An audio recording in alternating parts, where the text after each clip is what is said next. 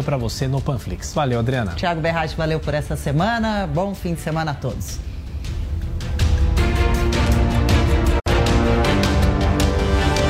A opinião dos nossos comentaristas não reflete necessariamente a opinião do Grupo Jovem Pan de Comunicação.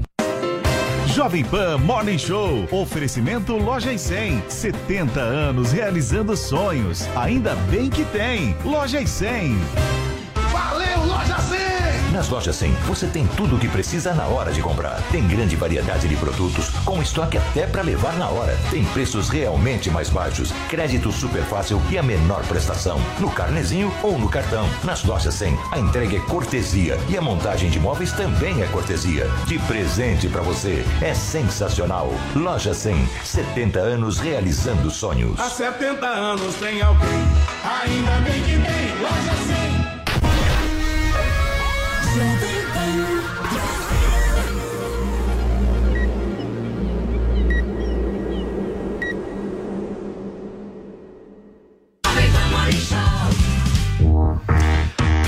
minha excelência! Ótima sexta-feira para vocês que acompanham a programação da Jovem Pan News. Tudo bem? Tudo certo por aí? Estamos chegando, hein? Começando mais um Morning Show na programação da Pan. E no programa de hoje vocês acompanham toda a repercussão no meio político sobre o manifesto pró-democracia lá na USP, hein, gente? Lula, Ciro Gomes e Simone Tebet elogiaram o ato, enquanto o presidente Jair Bolsonaro ironizou a leitura da carta. Nos Estados Unidos, a confirmação de que o FBI procurava documentos sobre armas nucleares na casa, na residência de Donald Trump. O procurador-geral americano disse ter aprovado pessoalmente a busca. E o Rodrigo Faro, hein, anunciou o fim das gravações de filmes sobre o Silvio Santos. E a gente vai relembrar aqui o dia em que o dono do SBT ligou aqui na Jovem Pan. Tudo isso e muito mais a partir de agora com o nosso Morning Show, que tem muitas novidades, certo, Paulinha? Você acha que a gente deve contar agora? Eu acho, eu acho que a gente tem que revelar agora. Eu vou dar a nossa hashtag, que é hashtag Quero Mais.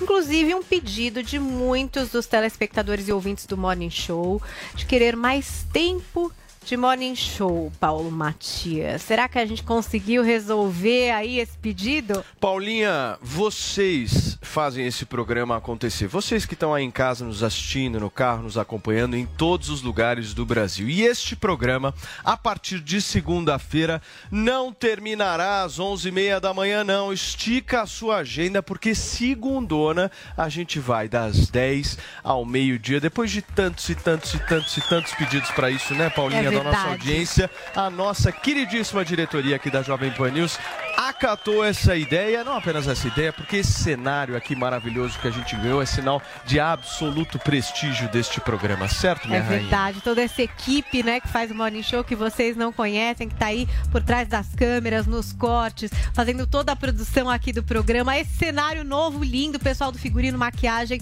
Olha, e vocês aí que acompanham o programa, que gostam dos comentários aqui do Morning. Agora a gente tem mais meia hora, vamos até o meio-dia com vocês, cheio de notícia, cheio de discussão. Às vezes tem briga, às vezes tem muito afeto também, entretenimento pra vocês. É isso aí. Então, coloca na agenda segunda-feira, das 10 ao meio-dia, você tem um encontro reservado aqui com a gente. Vamos começar o nosso programa, gente, com a repercussão do manifesto pró-democracia no universo político.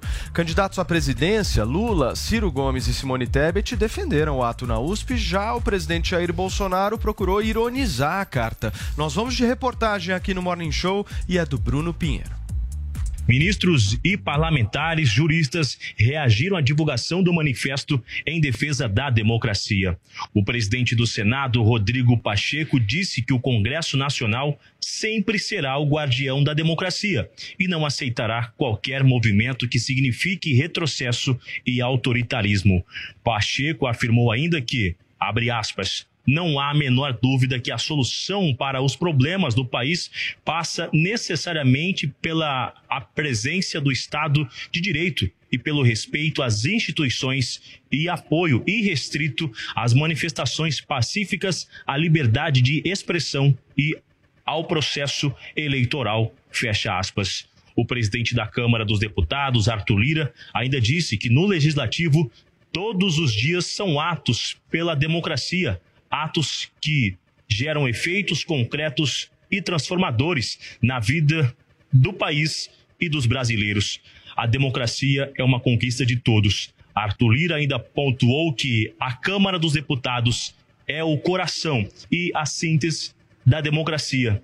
É a sua representação maior pela sua diversidade e convivência harmônica e permanente dos divergentes.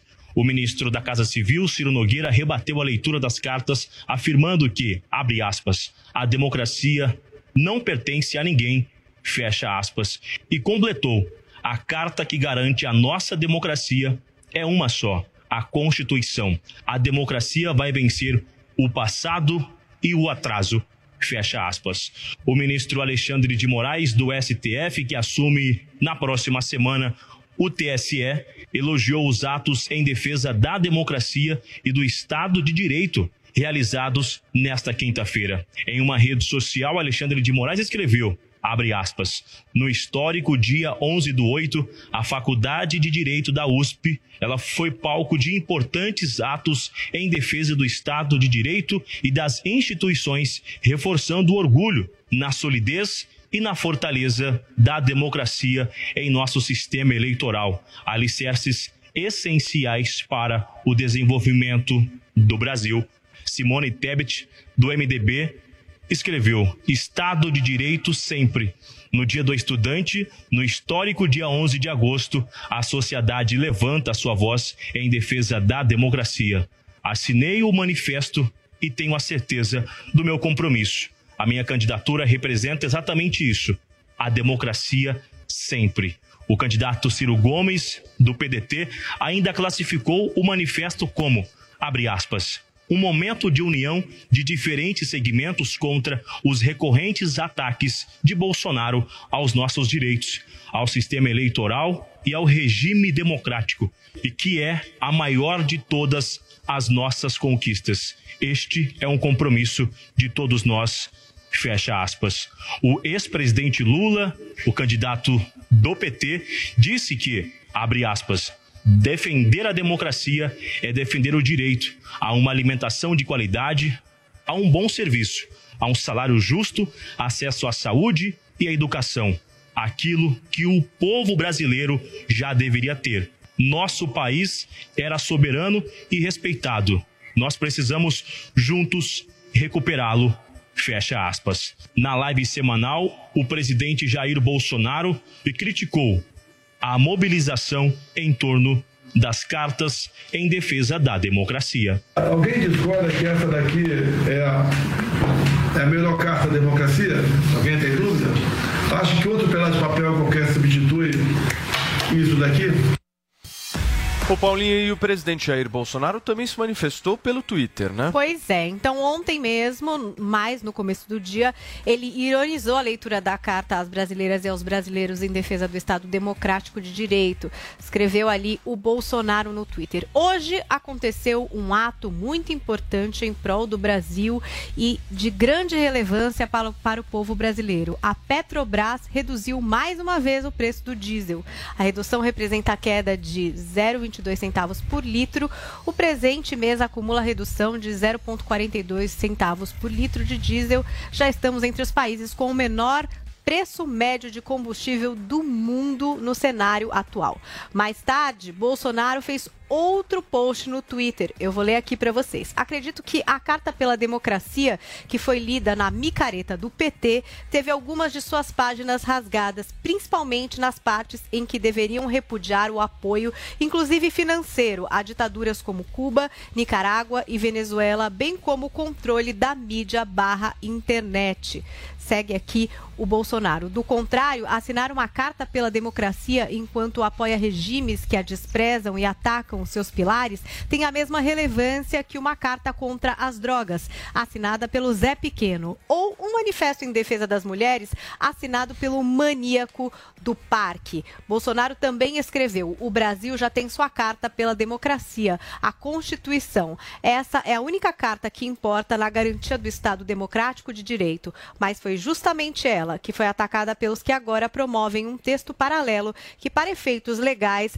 vale menos que papel higiênico. E aí a gente tem um final do Bolsonaro, tem até uma foto dele segurando a Constituição, das duas, uma ou a esquerda repentinamente se arrependeu de suas ameaças crônicas à nossa democracia, como os esquemas de corrupção, os ataques à propriedade privada e a promoção de atos violentos, ou trata-se de uma jogada eleitoral desesperada.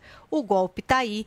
Cai quem quer, escreveu o presidente Jair Bolsonaro. Muito bem, Paulinha. Resumiu bem pra gente aí todos os fatos e os tweets do presidente da República. Ô, Cubaninha, bom dia. Bom dia. Se a gente for analisar, é, esse movimento da Carta pela Democracia, ele surgiu mais ou menos há duas semanas, é isso, Paulinha? Mais ou menos, né? A mobilização isso. e tal. Eu queria fazer uma, uma, um paralelo aí justamente com as pesquisas, porque nesse momento, nessas duas semanas, o presidente da República começou a crescer. Uhum. Como é que você vê essa correlação? Olha, eu não vi a multidão que era esperada até pela esquerda ontem. Teve a turma jornalista, Paulo, a Bárbara uh, Gância, que falou que voltou meio que se sentindo para baixo assim, porque não, não teve a adesão que eles esperavam. Né? Então foi um fiasco. Ela, ela falou assim: volto pessimista do ato do, no Largo São Francisco. Pouquíssima gente, média de idade a minha, pouquíssimos jovens, os mesmos intelectuais de ideias mofadas de sempre e zero vibração. Se uma calça dessa, é, dessa gravidade não empolga a esta altura, é porque a democracia sangra e Bozo periga ganhar. Ou será que o povo povo brasileiro não cai nessa, nessa balela, né? Não teve adesão, não teve essa força toda que eles acharam, mesmo com todo o poder da mídia. E cadê esses jovens que, como o Paulo falou, né, a respeito da das pesquisas falam que a grande parte dos jovens hoje no Brasil são pró Lula, que essa carta todo mundo sabe que foi pro Lula, foi campanha pro Lula. E mesmo com toda a divulgação da mídia, coisa que nunca fazem com a direita, nunca nos ajudam a divulgar as nossas pautas, eles não conseguiram uma adesão tão grande. Mas assim, para mim é uma piada. É uma grande piada. Pessoas como Boulos, pessoas que falam que Cuba e Venezuela não são ditaduras, vir agora assinar cartinha aqui num país democrático e falar não, porque a democracia está em risco. E na Venezuela e em Cuba? que, segundo eles, é democrático. Eu quero ver se eles assinassem cartinha pró-democracia atacando o presidente da República lá em Cuba, que no caso não é presidente, é um ditador. Eu queria ver o que aconteceria com Bolo, sabe, a Bonfim, a Erundina, outra socialista lá do Partido Socialismo e Liberdade, a Tabatazinha Amaral.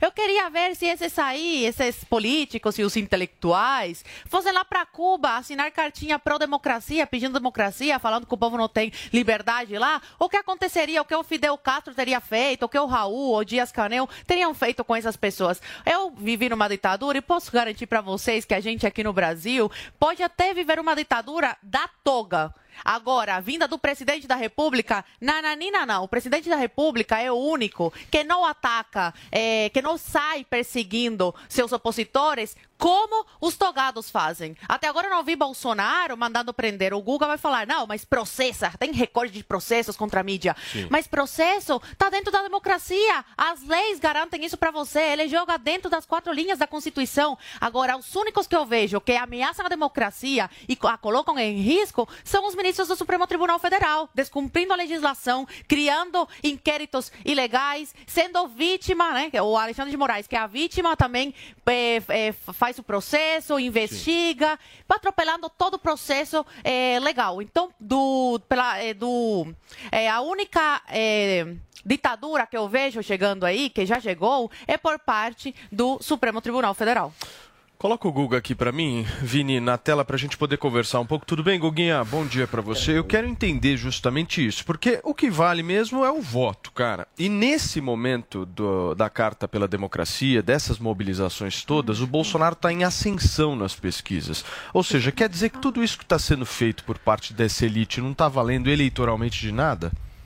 Claro que está valendo eleitoralmente. É óbvio que o retrospecto positivo do Bolsonaro nas últimas duas semanas não tem nada a ver com essa questão da democracia, muito pelo contrário. Isso provavelmente tem até retirado alguns votos, ele poderia ter crescido mais. O Bolsonaro tem crescido por conta desse estelionato eleitoral, desse pacote de bondades, é, dessa, de, por ter conseguido baixar a força também o preço da gasolina, por estar paralisando o preço da gasolina depois de ter trocado o comando da Petrobras várias vezes, a ponto de, enfim, conseguir interferir politicamente e conseguir controlar o preço na marra até o fim de dezembro, isso com certeza está atraindo votos, além, claro, do pacote de bondades, da injeção de dinheiro, da perspectiva de um aumento do Auxílio Brasil e de todos esses é, vales que ele vai dar para taxista, etc., vale gás. Isso tudo, sim, está gerando uma perspectiva econômica mais positiva. Ele levou 33 milhões de brasileiros para a miséria e agora ele está dando um alíviozinho que está carregando parte desses que estão na miséria para ele, fazendo com que achem que o governo está fazendo o que pode ser feito para melhorar a vida deles e, portanto, estão indo para o Bolsonaro. Isso sim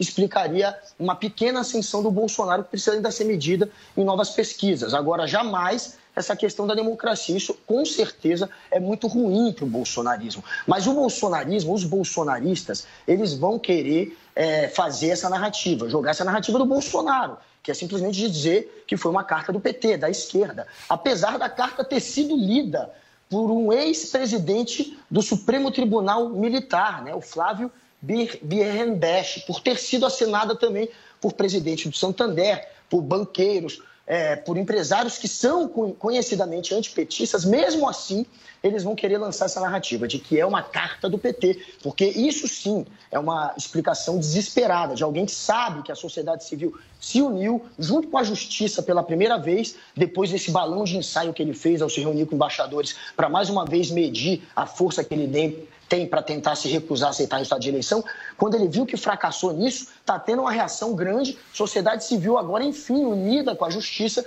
não tem nada a ver com um partido político, isso não é do PT, isso é de qualquer um, tanto que foi assinado por Simone Tebet, é, Felipe, é, Felipe Dávila do Novo, foi assinado pela Soraya Tronic do União Brasil. Ah, ou a gente vai ter que fingir que tá todos esses candidatos a presidente, Ciro Gomes, todos eles estão fazendo campanha pro Lula, é tudo Sim. petista, ou é tudo de esquerda, aquela coisa maluca, ou a gente tem que ser honesto né, e não desonesto intelectualmente e falar a verdade. Isso é óbvio que é um movimento suprapartidário Perfeito. que une a sociedade civil com a justiça para rebater os ataques do Bolsonaro. Ele sim, alguém que ameaça a democracia, segundo todas as instituições okay, que analisam a democracia. É o país que mais regrediu a democracia nos últimos anos. Está entre os que mais regrediram.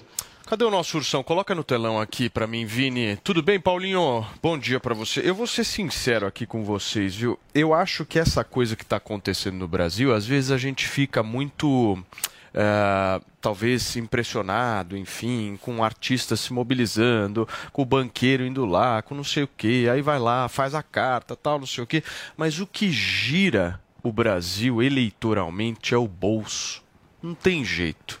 Você pode olhar nas pesquisas, claro. meu. Você pode olhar nas pesquisas. 80% das pessoas se importam com a questão econômica. Então, às vezes, a gente está discutindo um negócio muito aqui, tipo, vamos chamar todo mundo para pensar e tal, não sei o quê.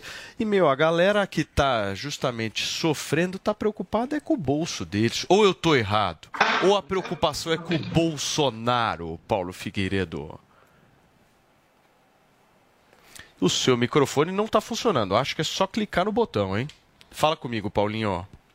Daqui a pouquinho você vai falar, então. Cubaninha, me ajuda um pouquinho nisso? O que, que você acha justamente disso? Porque eu acho que às vezes a gente está discutindo muito essa questão uh, de uma elite, né? Querendo ou não, gente, é elite, é banqueiro, não. é, é elite. Não, não, para a esquerda é. é ah, isso que eu ia também citar no meu comentário, é, que acabei deixando de fora, essa questão que eu ontem só vi os ditos intelectuais, juristas, os deputados aí da classe proletariada que ajuda os mais pobres, mas eu não vi mesmo o povão como no dia 7 de setembro, por exemplo. No dia 7 de setembro, as fotos que circularam aí, até hoje circulam, né? Que, para quem não sabe, dia 7 de setembro, que o Guga Noblat está dando risada aí, foi a favor da democracia e contra os atos inconstitucionais do Supremo Tribunal Federal. O que as pessoas que foram às ruas, as famílias, os idosos que foram às ruas e crianças também, foram para pedir o respeito à Constituição, às leis, ao Estado Democrático de Direito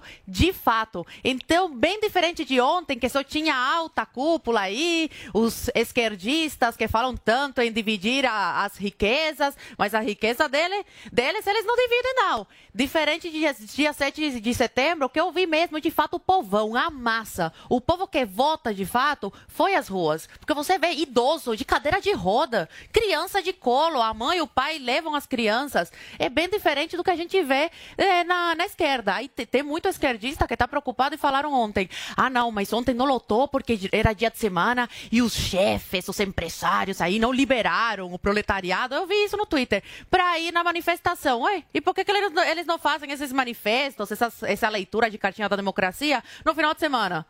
Dia de semana, trabalhador que é trabalhador, está trabalhando. O, o, povo brasileiro, de direita, apoiador do Bolsonaro, só manifesta de dia de semana. Por quê? Porque eles não ficam aí fazendo manifestação para perder dia de trabalho. Diferente da esquerda, que quando encontra uma brechinha para perder aí o dia de trabalho e ir para manifestação levantar cartazezinho, estão lá na rua fazendo isso. Ô, Guga, tua... cadê o Paulo Figueiredo? Tá aí?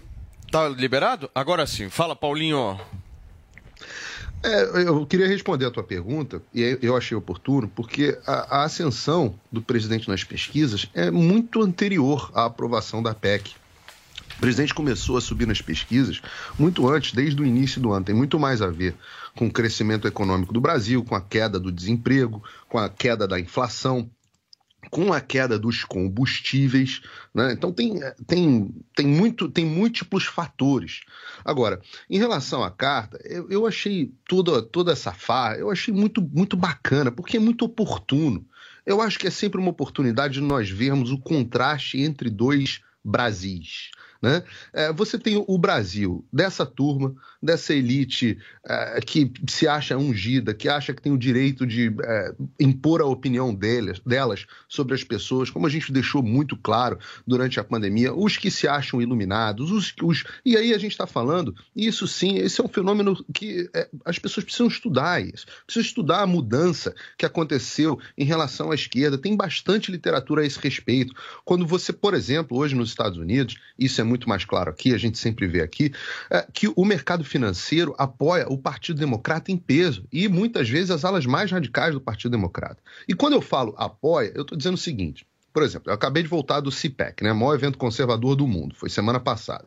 E aí você vê quais são as pautas mais importantes, mais importantes para o que se chama de conservadorismo e direita no mundo. Você sabe qual foi a pauta número um? Número um, com 67% dos votos de mais importante na pesquisa que eles fizeram interna. Integridade eleitoral. Foi a pauta número um, a pauta mais importante para a direita. Aí você entra, aí você começa nas outras pautas. É, você ser contra a cultura do que se chama de wokeismo, que é a lacração, marxismo cultural. Você ser contra, é, você ser a favor do direito das armas, né, do direito do cidadão de bem poder ter as suas armas para se defender. E você pode enumerar várias das pautas e as pessoas que se posicionaram nessa carta, e eu estou falando aqui de, sim, Simone Tebet, Ciro Gomes, é, Janones, Lula, todos eles representam vários espectros da esquerda que são contra. E por que, eu digo que são esquerda? Porque são contra essas pautas que são defendidas pelo que se chama de direita. Quando os conservadores dizem essas são as nossas prioridades, eles se posicionam na, na, nas prioridades opostas. Então não é muito uma questão do que eu acho que fulano é de direita, eu acho que fulano é de esquerda. É simples. Você vem no maior evento conservador do mundo, vê quais são as posições da direita, aí você vê o seguinte: como é que essas pessoas se posicionam em relação a esses temas? Ah, se posicionam no extremo oposto. Ah, então tudo bem. Então elas não são de direita. No mínimo, não são direita, no mínimo, no mínimo. Agora, você vê todas essas pessoas, o que me chamou mais atenção, e assim, para fechar o, o caixão, é o, o, o ridículo do Alexandre de Moraes elogiando a cartinha, porque isso é uma cusparada. O Alexandre de Moraes elogiar uma carta contra a democracia, é, é, em favor, supostamente em favor da democracia, é mais do que o, o, o presidente Bolsonaro falou a respeito do Zé Pequeno fazendo um manifesto antidrogas. Porque, assim, o que é o Alexandre de Moraes? O Alexandre de Moraes é o cara que viola todos os dispositivos da nossa Constituição, principalmente o, artigo 5 né? É Sim. o homem do inquérito do fim do mundo, é o homem que prende parlamentar por crime político, é o homem que exila jornalista, é o homem que censura e fecha jornal, é o homem que detém é, executivo de rede social ilegalmente, é o homem que derruba a rede social, o homem que derruba o Telegram.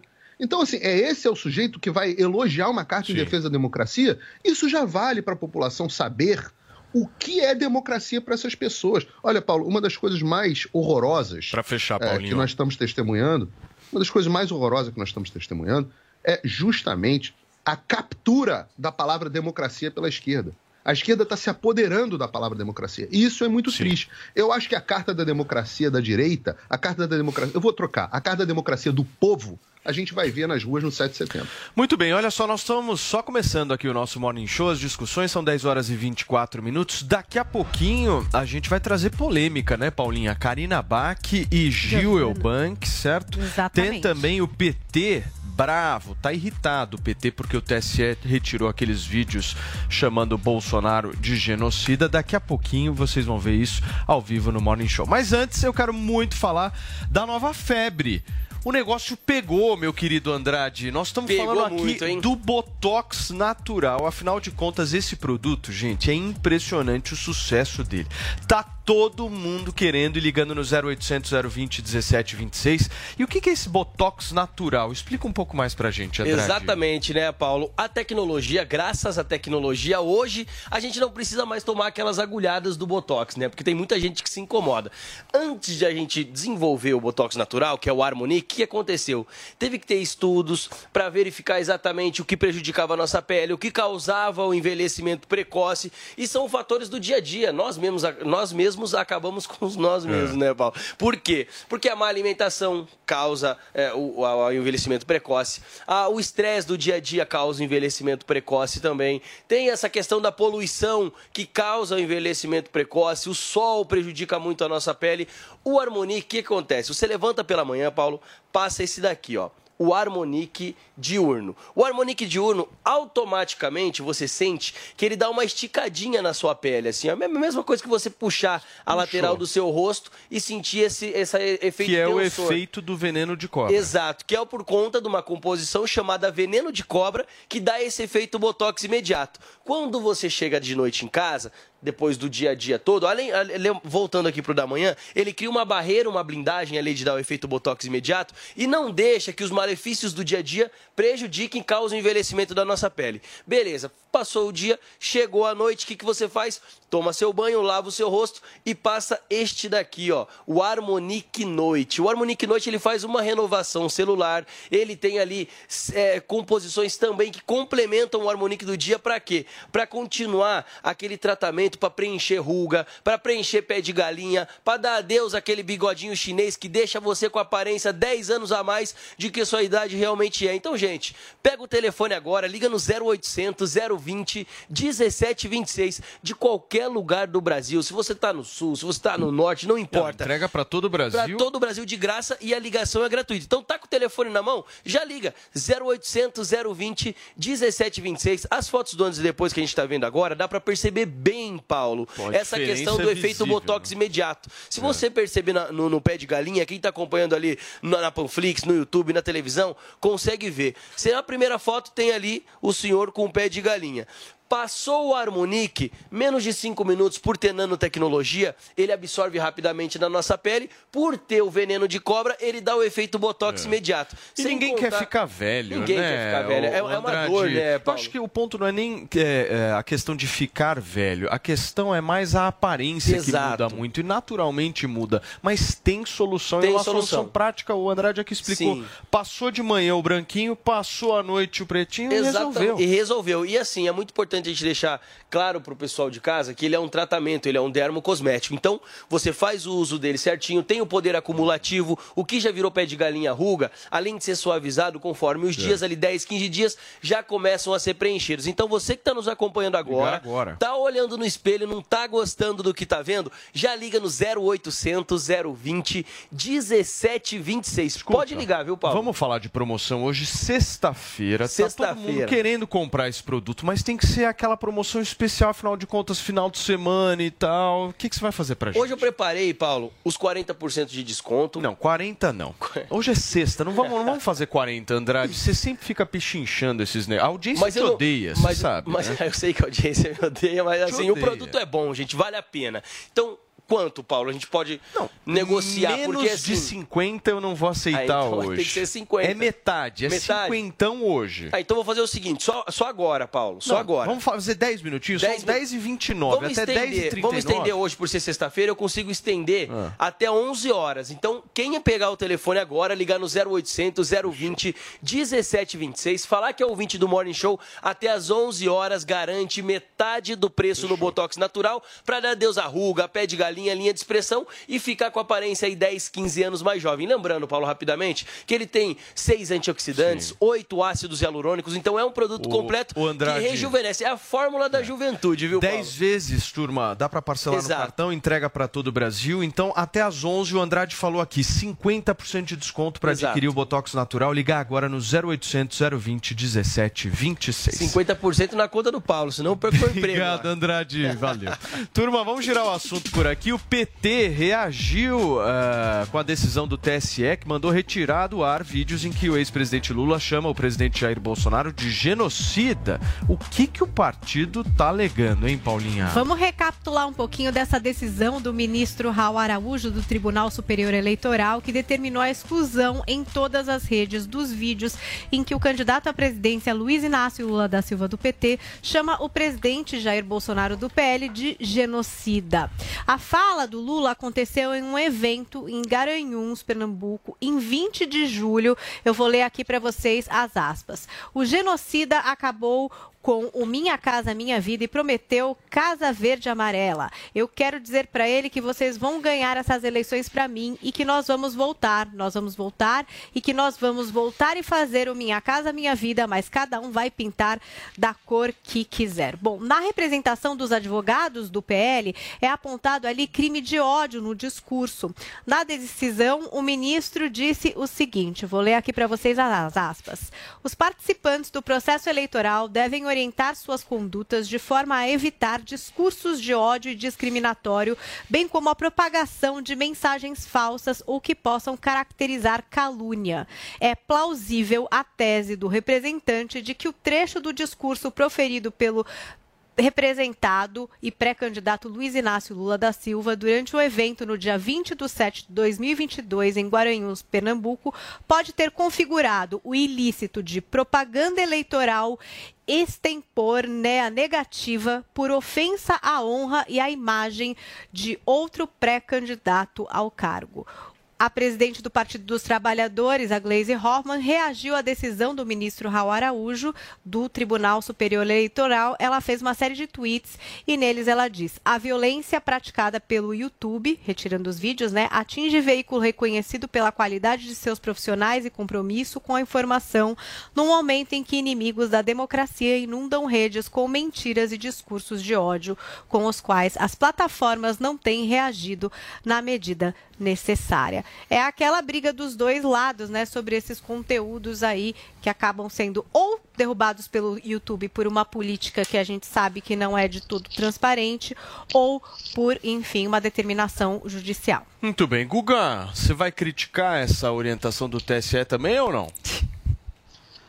Olha, é, o Raul Araújo, esse juiz do TSE, antes de eu fazer meu comentário, só explicar quem é o Raul Araújo. É um juiz que é muito ligado, sim, ao Bolsonaro. É um dos cotados a virar ministro do STF se o Bolsonaro for reeleito. Ele é o mesmo que censurou o Lula Palusa, fez aquela aquele caso lá polêmico do Lula Palusa, onde ele mandou os, os artistas pagarem multa se se pronunciassem politicamente a favor de algum candidato. Foi esse o juiz daquela censura. E uma semana antes de censurar o Lula Palusa, ele tinha liberado outdoors que eram claras campanhas eleitorais favoráveis ao Bolsonaro, mas ele liberou no estado do Mato Grosso esses outdoors. Então, esse é o juiz que agora está mandando retirar do ar os vídeos do Lula. É, sobre se colocar o Bolsonaro como um genocida, o Bolsonaro, ele está sim, ele foi, é, segundo a comissão Evaristo Arnes, e elas entraram com uma denúncia de genocídio no Tribunal Penal Internacional contra o Bolsonaro. Fora a comissão Evaristo Arnes, teve a Rede Sindical Brasileira de, de Saúde, que representa um milhão é, de servidores da saúde. E essa rede, que é muito grande também, também entrou no tribunal com um pedido de investigação por suposto genocídio e crime contra a humanidade, nesse caso. E também tem uma decisão do Gilmar Mendes, é, em que ele fala que na época da pandemia, ele diz assim, ó, já manifestei e manifesto novamente que a Constituição não autoriza ao presidente ou qualquer outro gestor público a implementação de uma política genocida da saúde. Né? Quem falou foi o Gilmar Mendes, que ah, falou que era uma política genocida, sem dizer, sem dizer que era o Bolsonaro, mas falando da política. Ele também complementou em outra decisão, falando, assim por mais uma vez, membro do Superior Tribunal Federal, é, associo a políticas públicas de saúde a genocídio. Então, o Mendes, o Gilmar Mendes, um juiz do STF, também já disse, já colocou nas palavras na boca dele, as políticas públicas de saúde como algo relacionado a genocídio. Dito tudo isso. Nossa, você falou, hein? Como, Caramba, já não entendi nada da como... tua resposta, pô. Só perguntei como se não? deveria ou não o TSE ter feito isso. Eu fiz, um, eu fiz uma retrospectiva do juiz, que é ligado ao Bolsonaro, e uma retrospectiva do porquê associarem Bolsonaro ao genocídio. Existem já denúncias e existe um juiz do STF que fez essa associação, as políticas de saúde ao genocídio. Mas, dito tudo isso, a maneira. A gente está numa eleição. E você não pode, assim como dizer que o, Bolso, o Lula é um criminoso condenado, porque não é, acabou, a condenação caiu. Você não pode dizer que o Lula é um bandido, você pode até dizer que ele é um suspeito, mas jamais que ele é um bandido. Você também não pode concluir já, por mais que tenham todas essas denúncias, que o Bolsonaro é o responsável por um genocídio. Então você tem que tomar esse cuidado. Você pode até relacioná-lo a todas essas questões que eu relacionei, a todas essas denúncias de genocídio, mas jamais sem de fato já concluir que ele é um genocida. A maneira como o Lula fala, ele já coloca o Bolsonaro como um genocida. Perfeito, e, Guga. Assim como ele não deve ser colocado como bandido, o Bolsonaro não deve Muito ser bem. colocado como genocida, a não ser que okay. um tribunal ratifique ele. Paulinho, você. É, tem muito mais conteúdo de discurso de ódio, calúnia, ofensa, honra, chamando o Bolsonaro de genocida para ser retirado e indenizado, inclusive, na, principalmente na grande mídia que repetiu isso de forma é, ad nauseum, né? até encheu o saco. Agora, por que um bando de ativistas é, apresentaram uma denúncia contra o Bolsonaro? Apresentar denúncia, qualquer um pode apresentar. Eu posso apresentar uma denúncia contra o Google por qualquer coisa. Apresentar denúncia, isso é a coisa mais fácil do mundo uh, ser julgado e ser condenado por uma denúncia. Agora, o, o que o Gilmar Mendes, ele não chama o Bolsonaro de genocida. Ele fala que uma política genocida não pode ser implementada. Uma política. Não, não, eu não estou dizendo que você falou diferente, não. Estou indo contra o Lula, não contra você. A não ser que você queira fazer o trabalho de assessor de imprensa do Lula. Eu sei que você já é, mas aí você vai ter que deixar de ser marqueteiro do Bolsonaro, que já é a tua, tua, tua função aqui normal.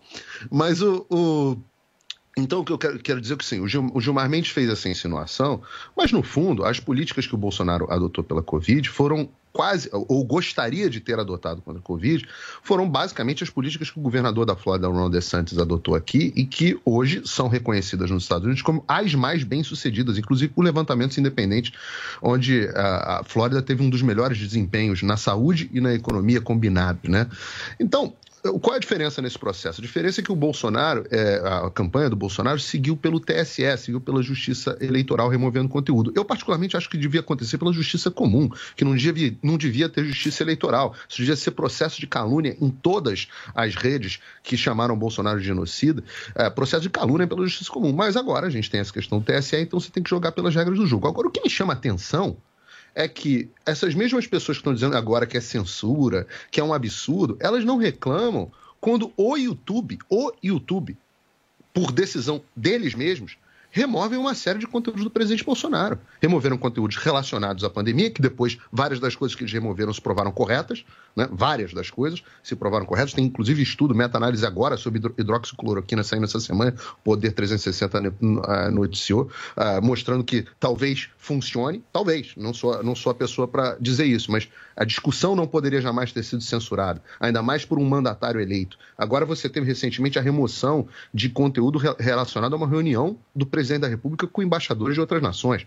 Tudo removido unilateralmente pelo YouTube. Não foi pela Justiça Eleitoral, foi pelo, pelo YouTube. O YouTube, que é a sua própria entidade, o seu próprio órgão monopolista das comunicações de vídeo no Brasil, nós estamos no ar agora pelo YouTube com uma enorme audiência, eles decidem agora o que pode acontecer ou não. E você não vê dessas pessoas da esquerda que estão dizendo que isso é censura, você não vê um pio.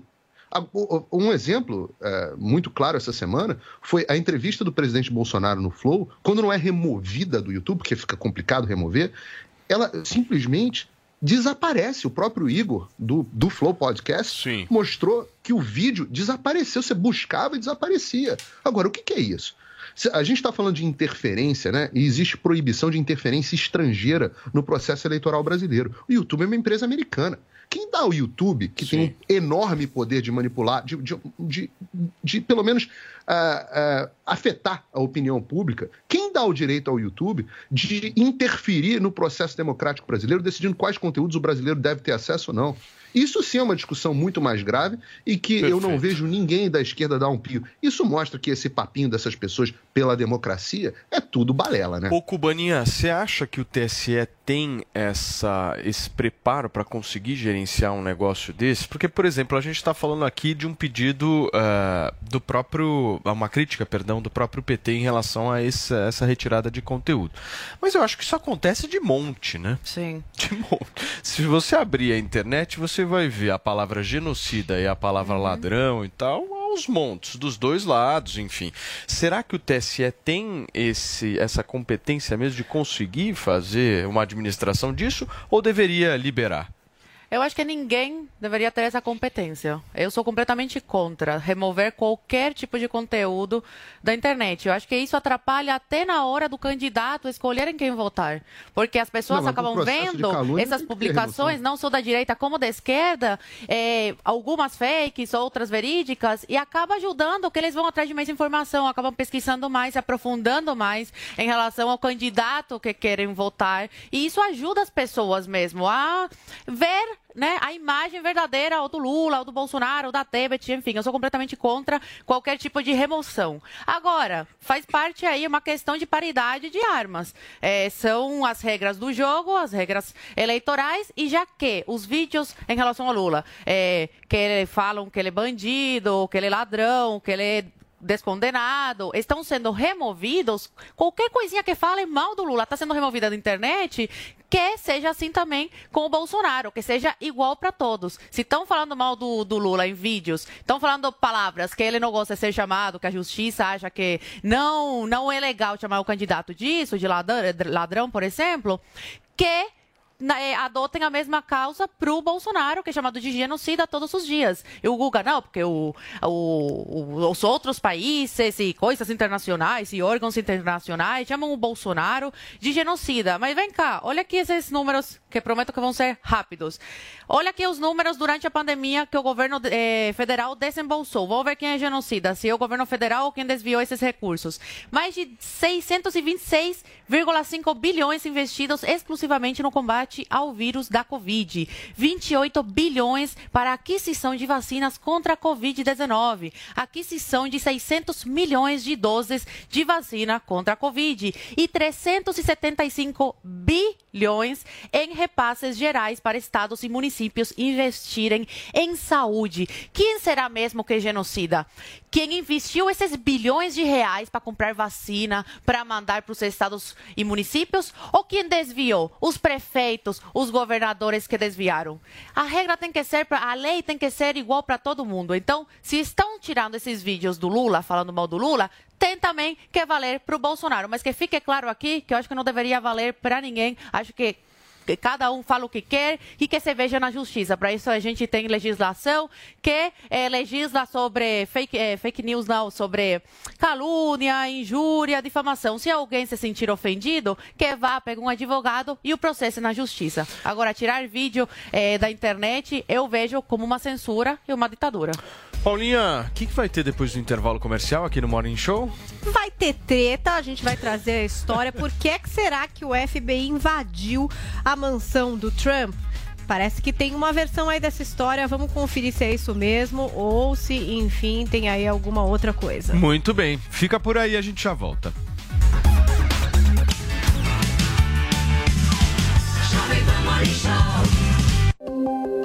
Minuto Huawei. O 5G deve gerar mais de 100 bilhões de reais para empresas brasileiras nos próximos 10 anos, segundo projeção do Ministério da Economia. Haverá aumento da demanda por soluções e produtos e a expansão de áreas como inteligência artificial, processamento de dados, realidade aumentada e muitas outras. O grande ponto é que o 5G é uma tecnologia que viabiliza tecnologias. E com mais velocidade na internet, será possível expandir as aplicações e os tipos de uso de vários recursos que já existem hoje, alavancando o ambiente de negócios. Os resultados, claro, vão muito além das empresas de tecnologia. Estas, como se sabe, vão prover a infraestrutura para a utilização do 5G, enquanto companhias que atuam em outros setores vão expandir suas operações se beneficiando dessa infraestrutura. Outro ponto importante é a geração de empregos. Os profissionais que atuam em áreas ligadas à tecnologia serão cada vez mais demandados. Oferecimento Huawei. Há 24 anos no Brasil. Parceiros no presente, parceiros no futuro. Não deixe para depois o melhor negócio que você pode fazer agora. Caoa Sherry Day. Dias incríveis para você escolher seu carro zero. Em condições, ofertas e vantagens exclusivas. E fazer o melhor negócio do ano. Aproveite a redução do IPI em toda a linha Caoa Sherry. Além da taxa de 0,99% ao mês, entrada de 65% e o saldo em 36 parcelas ou seguro grátis. Caoa Sherry Day, de 10 a 13 de agosto. No trânsito, sua responsabilidade salva vidas. Olá, mulheres positivas! Eu, Fabi Saad, recebi duas das estrelas do Team Music Mulheres Positivas, Ludmilla e Larissa Luz. Então anota aí, domingo às 10 da noite, na Jovem Pan e também no aplicativo Panflix. Te espero. Oferecimento TIM. TIM e Mulheres Positivas. Um app com oportunidades para você. E Huawei. Há 24 anos no Brasil. Parceiros no presente, parceiros no futuro. Jovem Pan Morning Show.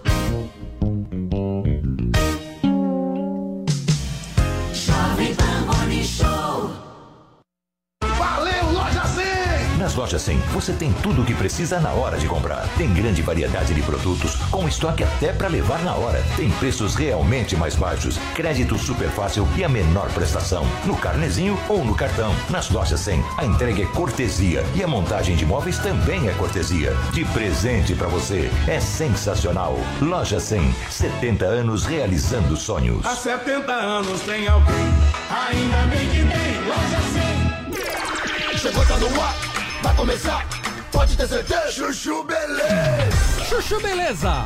Oferecimento C6 Bank. Baixe o app e abra sua conta.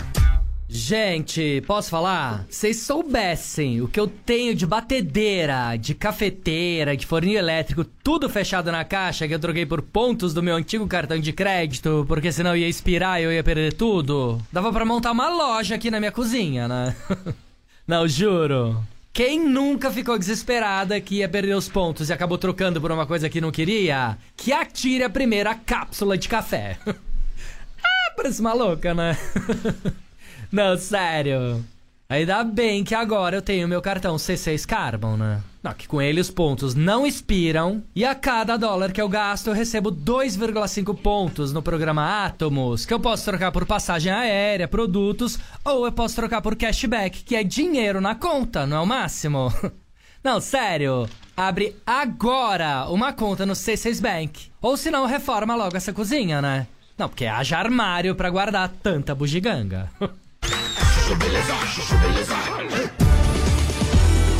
Sandra, meu nome é Sandra.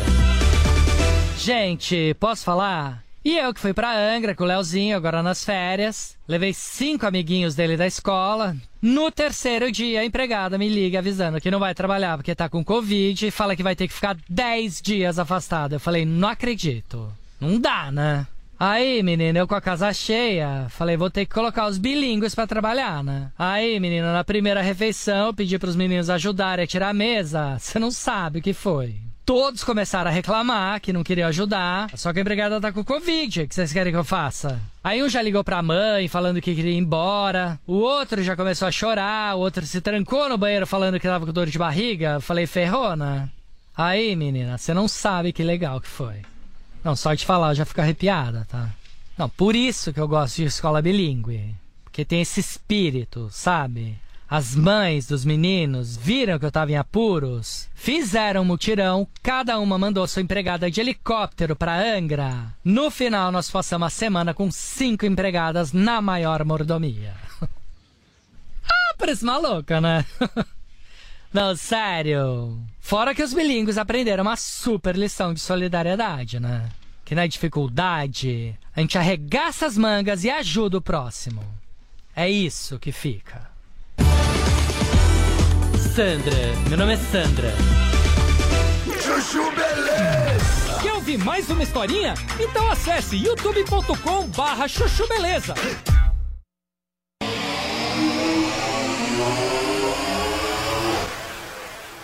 Receber ah, o nosso time, todas as pessoas aqui que estão chegando agora. São 10 horas e 49 minutos. Para vocês que estão nos acompanhando aqui na Jovem Pan News, a gente está conversando um pouco justamente sobre a ação do FBI, justamente procu- procurando documentos dentro da casa de Donald Trump, certo, Que Paulinha? documentos seriam esses, né? A Exatamente. gente tem essa matéria do Washington Post que dá uma versão de que seriam relacionados aí a armas nucleares. E aí o Paulo Figueiredo está trazendo um pouco de como é que está a repercussão nos Estados Unidos disso. Pode continuar, Paulo, por favor.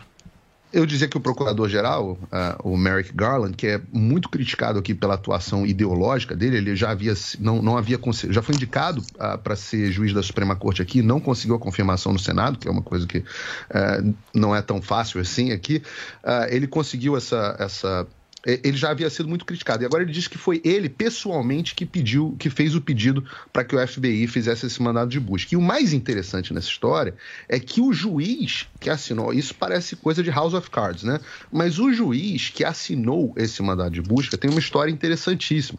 Já que o Google estava falando aí do juiz agora do TSE, né? Vamos falar do juiz que assinou o mandado de busca na casa do Trump. Esse juiz era é, promotor.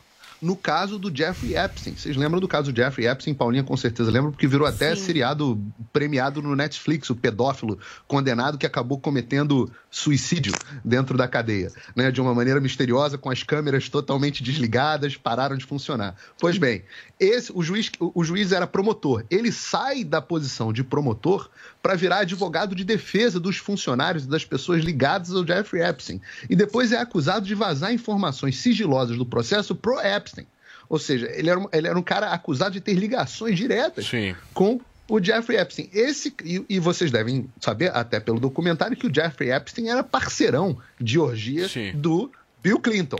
Então, é, isso parece um episódio de House of Cards. É uma coisa espetacular, assim, do ponto de vista. E, e um prato cheio para os eleitores do Trump.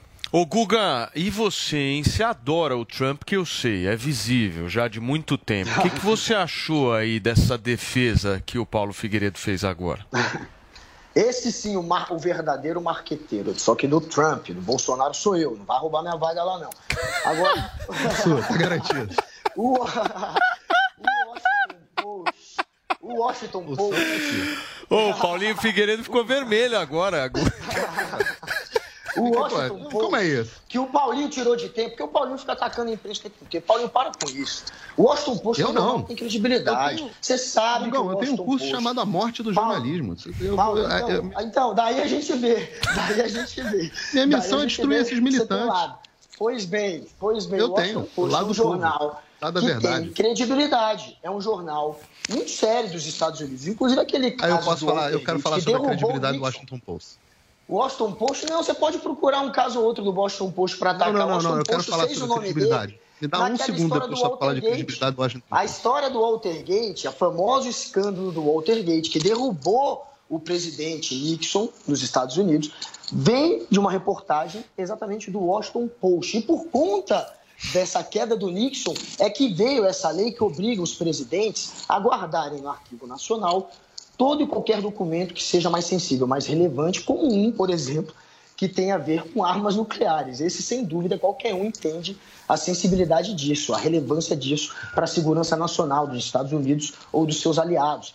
Então é óbvio que um documento desse tipo não pode ficar guardado na casa de alguém, muito menos uma casa clube. Eu não sei se vocês sabem, essa casa do Trump, que estava guardado os documentos, é um clube também. As pessoas podem se associar e frequentar a casa do Trump. É nessa que estava guardada os documentos de armas nucleares. Você tá com inveja, hein, Guga? Só isso. Você tá com Então- inveja. Você queria ter um clube também. eu queria ter um clube. Lá inúmeras eu vezes queria na área virar clube sócio. e na área casa. Eu queria virar sócio do, do, do clube do Trump, mas eu não tenho essa moral. Quem sabe se eu. Um milhão de Ô, dólares. ô, Guga, cê- cê- você Eu acha que o melhor. Trump, o Trump é malvadão mesmo? O cara é do mal, você acha? Não, olha, o, o Trump pra mim ele é um populista, meio parecido com o Bolsonaro no, no- no jeito de blefar. Blefa mais do que faz, né? Gosta muito de jogar com a pressão, mas não quer dizer que, enfim, ele vai cumprir tudo aquilo que ele diga. Mas a democracia americana passou a se sentir ameaçada, assim como a do Brasil, graças a ele. O problema lá hoje, claro, que é o trumpismo, que também diz que a eleição foi fraudada, que também bota em dúvida o sistema eleitoral de lá, a democracia mais consolidada, eles querem botar em dúvida. Então o Trump tem esse lado. é, e, e ele está sendo investigado nesse momento por é, fraudes imobiliárias, que isso a gente não tem tantos detalhes ainda. Ele até se negou na quarta-feira passada, ele invocou a quinta emenda para não responder sobre essas fraudes. Ele tem também a história do Capitólio, que está sendo investigado por supostamente incitar invasão. E agora tem essa história de guardar documentos tão sensíveis na casa dele, onde não deveriam estar guardados. Então, é, mas ele está saindo muito bem. Apesar de todas essas denúncias, por enquanto, eles estão conseguindo usar isso tudo a favor do Trump. Os republicanos criando essa história, essa narrativa de que ele está sendo perseguido, porque ele sempre se colocou como alguém perseguido pelo sistema, pelo FBI. Ele é meio assim como o Bolsonaro faz aqui, né? Então, para ele, claro que um- uma busca e apreensão numa- residência de um ex-presidente funciona muito bem para ele Muito bem. esse tipo de Turma, olha só, girando o assunto aqui no nosso programa, o futuro do vereador Gabriel Monteiro, da cidade do Rio de Janeiro, deve ser definida na semana que vem pelo plenário da Câmara Municipal. Os detalhes com o nosso Rodrigo Viga. A tendência, segundo fonte da Jovem Pan, é de aprovação desse relatório que foi apresentado na semana passada. O Conselho de Ética é formado por sete vereadores. A maioria estaria inclinada a votar a favor do relatório. Basta, inclusive, uma maioria simples para o processo seguir seu curso na Câmara dos Vereadores do Rio de Janeiro. O documento do relator Chico Alencar do PSOL apontou na semana passada que Gabriel Monteiro cometeu crimes que configuram a quebra eh, de decoro parlamentar. O vereador foi acusado por ex-assessores e pessoas próximas de abusos físicos, morais, psicológicos e até sexual. O relator, no processo de cassação, apontou ainda ao menos sete potenciais crimes cometidos por Gabriel Monteiro. A defesa do parlamentar nega, rejeita todas as acusações e os advogados dizem ainda que após avaliar os fatos apurados e os interrogatórios das testemunhas no Conselho de Ética, está clara a inocência do ex-PM quanto à quebra de decoro e por isso requeriu nesta quarta-feira, véspera da análise do Conselho, o indeferimento e consequente arquivamento do processo de cassação. Caso realmente seja aprovado pelo Conselho de Ética nesta quinta-feira, já na semana que vem, o destino de Gabriel Monteiro deve ser eh, selado, definido pelo plenário eh, da Casa. São necessários dois terços dos vereadores da Casa favoráveis à cassação de Gabriel Monteiro para que ele perca o mandato. Gabriel Monteiro vislumbra ser candidato a deputado federal pelo PL nas eleições deste ano de 2022. Do Rio, Rodrigo Viega. Muito bem, Viga.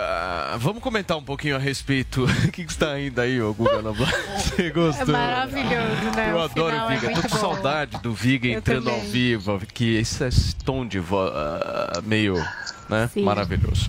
Cubaninha, e aí? Gabriel Monteiro será caçado? Provavelmente sim. Só que, assim, tem muitas coisas contra ele. Nunca fui com a cara dele. Acho bem suspeito tudo que está acontecendo. Todo mundo contra ele, assim, do nada. Mas temos que ser justos aqui. O processo de investigação foi concluído? Ele foi condenado? Não. Né? Eles não estão aguardando aí as investigações ocorrerem como tem que ocorrer e caso ele for condenado, aí sim perde o seu mandato. Agora, o que ele tanto almeja é deputado federal, Paulo. E isso não vai impedi-lo de concorrer. Então, essa cassação ocorrendo agora não, não vai ter impedimento para ele concorrer a deputado federal nas eleições desse ano. Agora, basta pensar quem vota numa pessoa como essa, porque o que eu vejo no, na política atualmente é que muito youtuber, tiktoker, acaba ingressando na política com, com, uma forma de brincadeira. A gente viu isso até com o Arthur do Mamãe Falei, que aí sofreu as consequências agora, porque fazem de tudo para ganhar likes, visualizações e, de fato, fazer alguma coisa de fato pela população, como um político deveria fazer, não fazem, levam na brincadeira. Então, vejo muito isso, infelizmente, no Brasil, muita, muita gente se, se elegendo aí para cargos eletivos sem ter a base que precisa para ocupar um cargo com tanta importância como esses. Ô Paulinho, mas esse rapaz ele mexeu com um vespeiro aí na tua cidade, né? Eu vou falar já do Gabriel Monteiro. Eu queria ter, terminar o meu, meu raciocínio a respeito do outro assunto, porque eu acho importante que as pessoas saibam disso.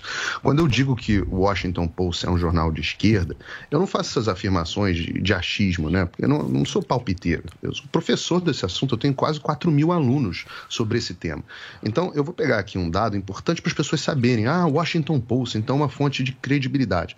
A última pesquisa que aconteceu esse ano sobre credibilidade do Washington Post, uh, levantamento do YouGov e da revista The Economist, mostrou que só 16%, 16%, ou seja, um pouco, um pouco menos de dois em cada dez republicanos confiam no conteúdo do Washington Post. Aí quando você vai para o lado dos democratas, são 61%. Então, 16% do que se chama de direita contra 61% do que se chama esquerda. Isso não é uma questão de opinião quando eu digo que é um jornal com viés de esquerda. É, é uma questão factual. É, existe uma diferença entre você dar palpite sobre um assunto e você realmente dizer algo que você estudou, que você conhece a respeito desse assunto. Sobre o Gabriel, Gabriel Monteiro. É, vamos para o Gabriel. Vamos, vamos para o Gabriel. Sobre o Gabriel Monteiro especificamente. É, existe uma febre que está acontecendo no Brasil, onde os parlamentos estão achando que podem reverter com facilidade, com essa desculpa de quebra de decoro, quebra de decoro é qualquer coisa que eles acharem que é quebra de decoro, se tornou isso, deles reverterem a vontade popular. Isso é muito ruim. Eu falei isso no caso do Arthur, mamãe falei, falo isso no caso do Gabriel. Eu não tenho nenhuma simpatia, sem nada, inclusive, sobre o Gabriel, sobre a atuação parlamentar dele, sem nada disso. O fato é que ele foi eleito pelo povo. E a última. O, só deveriam retirá-lo do poder em última instância, depois que o devido processo legal fosse cumprido essa febre de. Isso, isso, isso vale para qualquer espectro político. Essa febre de impeachment por qualquer coisa, é, remoção, cassação de mandato. Isso, quando as pessoas assistem isso, muita gente bate palma. Ah, mas o Arthur tinha que ter ser cassado. Isso é retirar o poder do povo, de vocês, de nós, eleitores, e transferir esse poder para a classe política. E nós nunca deveríamos deixar que isso acontecesse. Impeachment e cassação são remédios de última instância quando, quando, quando a permanência do parlamentar ou do, ou do, do, do político no poder se torna insustentável. Você terminou, Paulinho? Porque eu achei que tivesse travado. Por favor, Guga, vamos lá.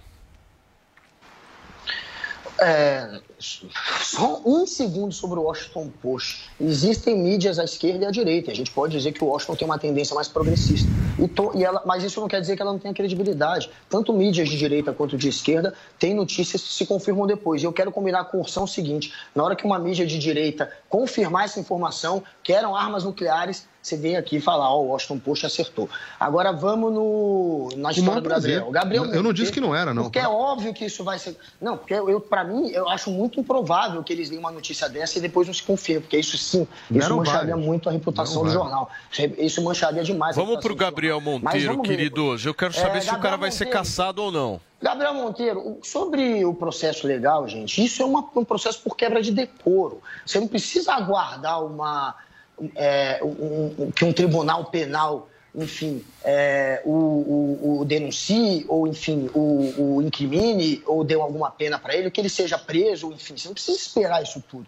Quebra de decoro é um processo político, os políticos analisam é, provas, analisam fatos, analisam indícios, e a partir dali tomam um juízo de valor, se teve ou não uma quebra de decoro. Ele não está sendo condenado penalmente pelos políticos. Isso é um, é um, é um tribunal político. Inclusive, é, inúmeros processos de impeachment de políticos que perderam é, ou a presidência, no caso da presidência, ou, perder, ou governadores que foram destituídos, ou é, parlamentares que perderam o mandato, é, acontecem por quebra de decoro, sem que ele é, seja condenado num tribunal penal. Isso é normal.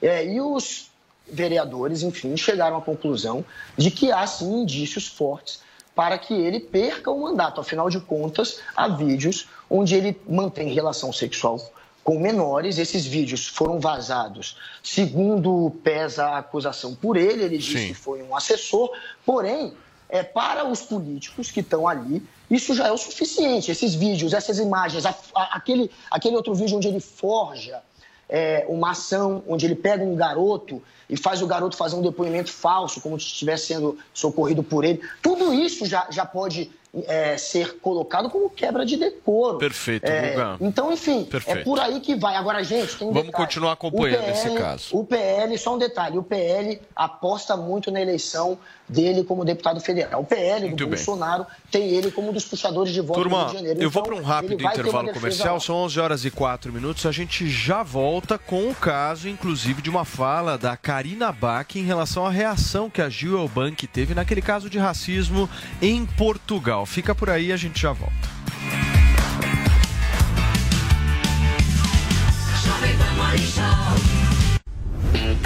Olá, mulheres positivas! Eu, Fabi Saad, recebi duas das estrelas do Team Music Mulheres Positivas, Ludmilla e Larissa Luz. Então anota aí, domingo às 10 da noite, na Jovem Pan e também no aplicativo Panflix. Te espero. Oferecimento TIM. TIM e Mulheres Positivas. Um app com oportunidades para você. E Huawei. Há 24 anos no Brasil. Parceiros no presente, parceiros no futuro. Não deixe para depois o melhor negócio que você pode fazer agora. Caoa Sherry Day. Dias incríveis para você escolher seu carro zero, em condições, ofertas e vantagens exclusivas. E fazer o melhor negócio do ano. Aproveite a redução do IPI em toda a linha Caoa Sherry, além da taxa de 0,99% ao mês, entrada de 65% e o saldo em 36 parcelas ou seguro grátis. Caoa Sherry Day, de 10 a 13 de agosto. No trânsito, sua responsabilidade salva vidas. Jovem Pan, Morning Show. Jovem Pan Morning Show. A Blitz da Pan já começou. Estamos aqui no posto Ali da Avenida Conselheiro Carrão, esperando por você. E tem presença ilustre na parada. Será que você reconhece pela voz? Fala galera! Vamp na área, aqui nos postos Ali. Você abastece e ainda ganha vantagens exclusivas. Demais, né? E para saber mais detalhes dessa promoção, é só dar uma passadinha aqui na Blitz que a gente te explica, né, Vampeta? Ali, patrocinador oficial do Timão. This is the number one. The number one hit music station. Jovem música. My music. My station. David Guetta. It's only me that wants to wrap around your dreams and Lewis Capaldi.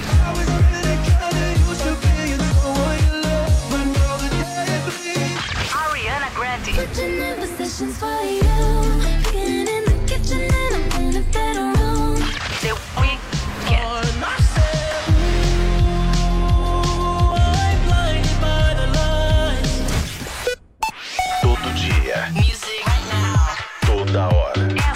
Esta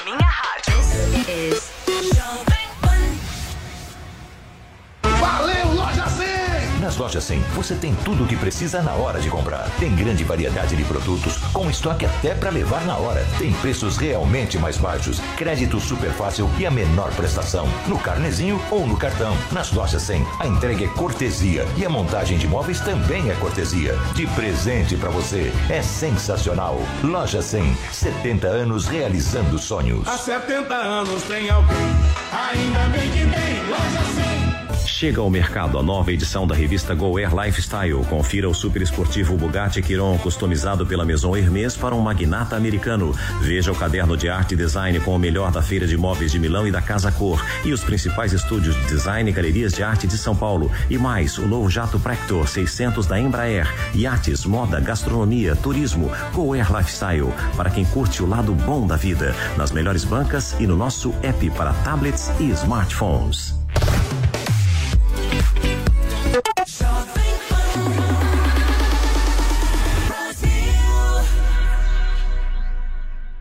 Ser pai é tudo. É ser amigo, parceiro, tutor e companheiro. Ser pai é ser um pouco de um monte de coisas. Ser professor, mas também aluno. É ser guardião para toda a vida.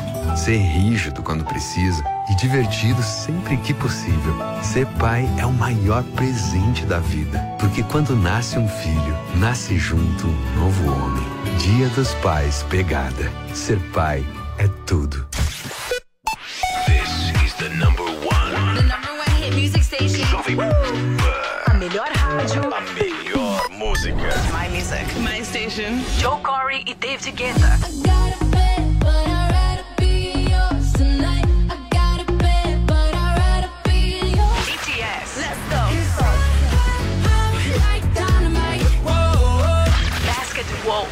What you know about rolling down in the deep? When your brain goes numb, you can call that mental freak. Doja Cat, Caesar.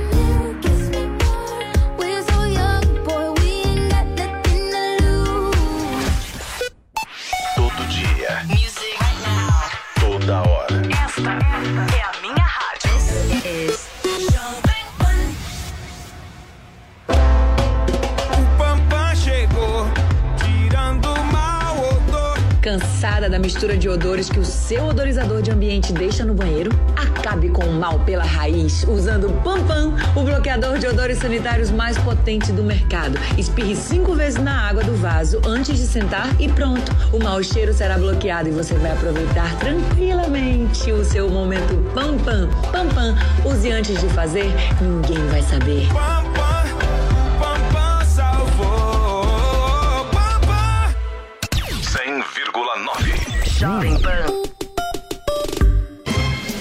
Viver é bom, encontrar os amigos é bom, sentar em volta da mesa é bom, viver além do comum. Aqui no Barbacoa é assim, a melhor mesa de saladas que tem, e o sabor da carne vai além. Barbacoa, muito além da carne. No Itaim, Shoppings Day Day em Morumbi ou na sua casa pelo iFood.